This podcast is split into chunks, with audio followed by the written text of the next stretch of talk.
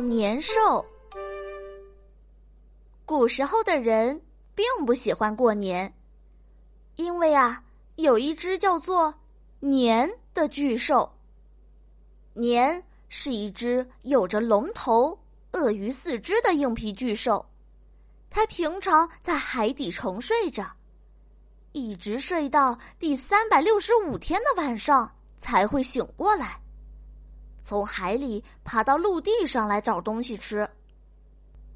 靠海的村民试过很多种方法抵抗年兽，却没有一次成功。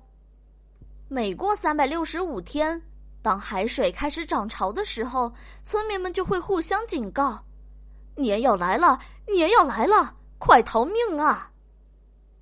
这一天，北风呼呼，大雪飘飘。天气啊，冷的不得了，村民们忙着准备上山的干粮。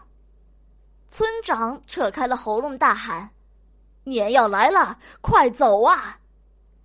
他一面大喊，一面带着全村老少往山上避难。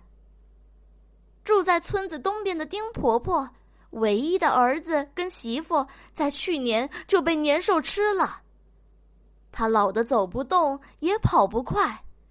只能关紧门窗，和小孙子躲在屋里，希望能逃过一劫。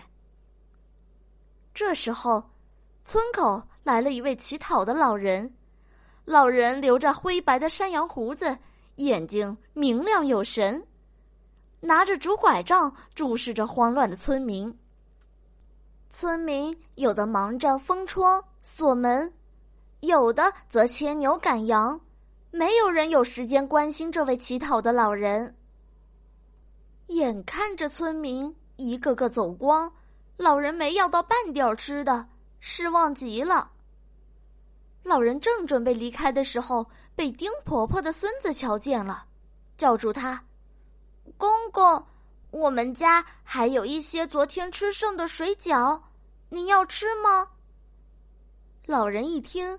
一拐一拐的走进了丁婆婆的屋子。她接过水饺，就大口的吃了起来。吃完，她拍拍肚皮，问道：“奇怪，为什么村民们都慌慌张张的往山上跑呢？”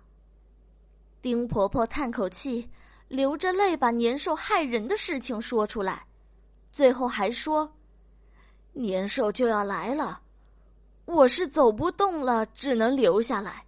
你吃完就赶快走吧，否则被他吃掉就冤枉了。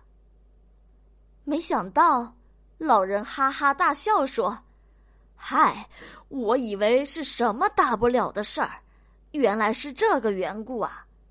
老婆婆，你别怕，今天晚上就看我来收拾他。”老婆婆瞪大了眼睛。说：“什么？你不怕恐怖的吃人年兽？”老人在草席上躺下来，说：“只要你再多包一些饺子给我吃，我就有办法赶走年兽。等一会儿，你只要找两张红纸给我，再给我一块大红布，其他的事儿就交给我吧。”丁婆婆半信半疑的找出了红纸和大红布，交给老人后，她就走到厨房去，开始砰砰砰的用菜刀剁饺子馅儿。老人走出屋子，把大红纸往两扇门上一贴，再把红布披在身上，他威风的站在雪地上，静静等候即将出现的年兽。天色暗了下来。海水哗啦哗啦的涌上岸，长满幽蓝色鳞甲、张着大口的年兽爬出了海面，往村子里一步步逼近，瞪着一对凶光四射的绿眼珠子，正在到处找人吃呢。突然，年兽听到村里传来奇怪的声音，砰砰砰。刺耳的声音让年兽生气的不停的大吼：“嗷！”巨吼声传到了丁婆婆的耳里，她害怕的全身发抖，手中的刀也剁得更快了，砰砰砰砰砰砰砰砰砰！我难受死了，难受死了！年兽听到嘈杂的声音，难受的直跳脚。这时，院子里的老人也在拐杖尖儿点着了火，在雪地上飞快的左右跑动。年兽看见老人身上的红布和刺眼的火光，一大片红光就像千万根针一样，狠狠的刺进了他的双眼。他赶忙闭上眼睛。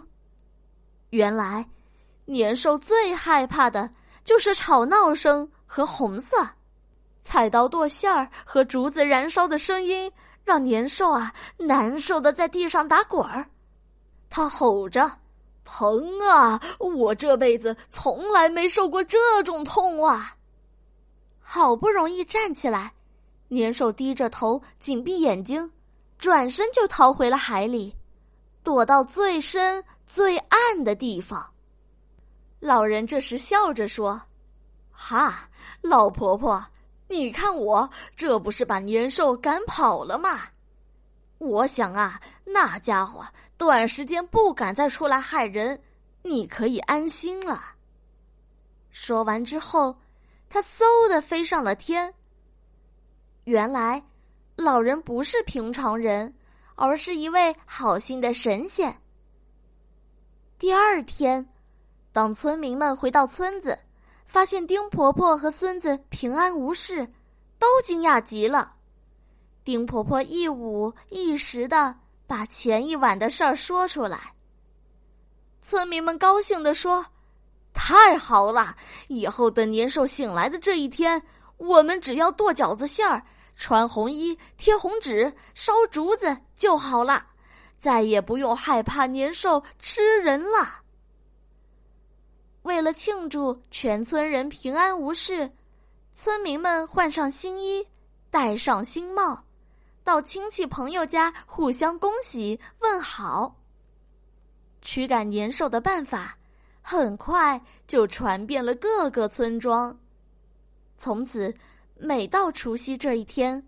家家户户都会在门口贴上红对联儿，点上烛火，燃放爆竹。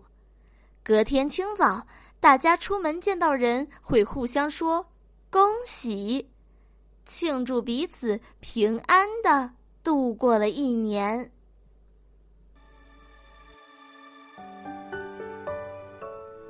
好了，故事讲完了。又到了小林姐姐说晚安的时间，亲爱的小宝贝，睡吧，晚安。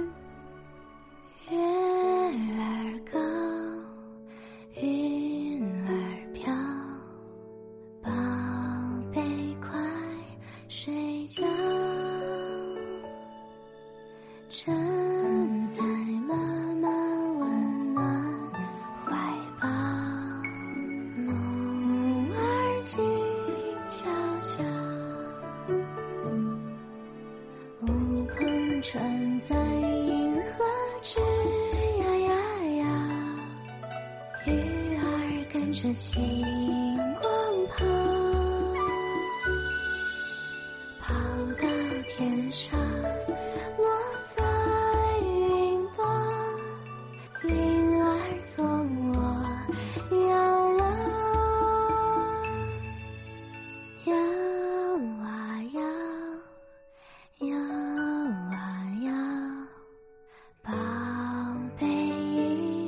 睡着云儿的船在银河上飘，梦儿静悄悄。梦儿静悄悄。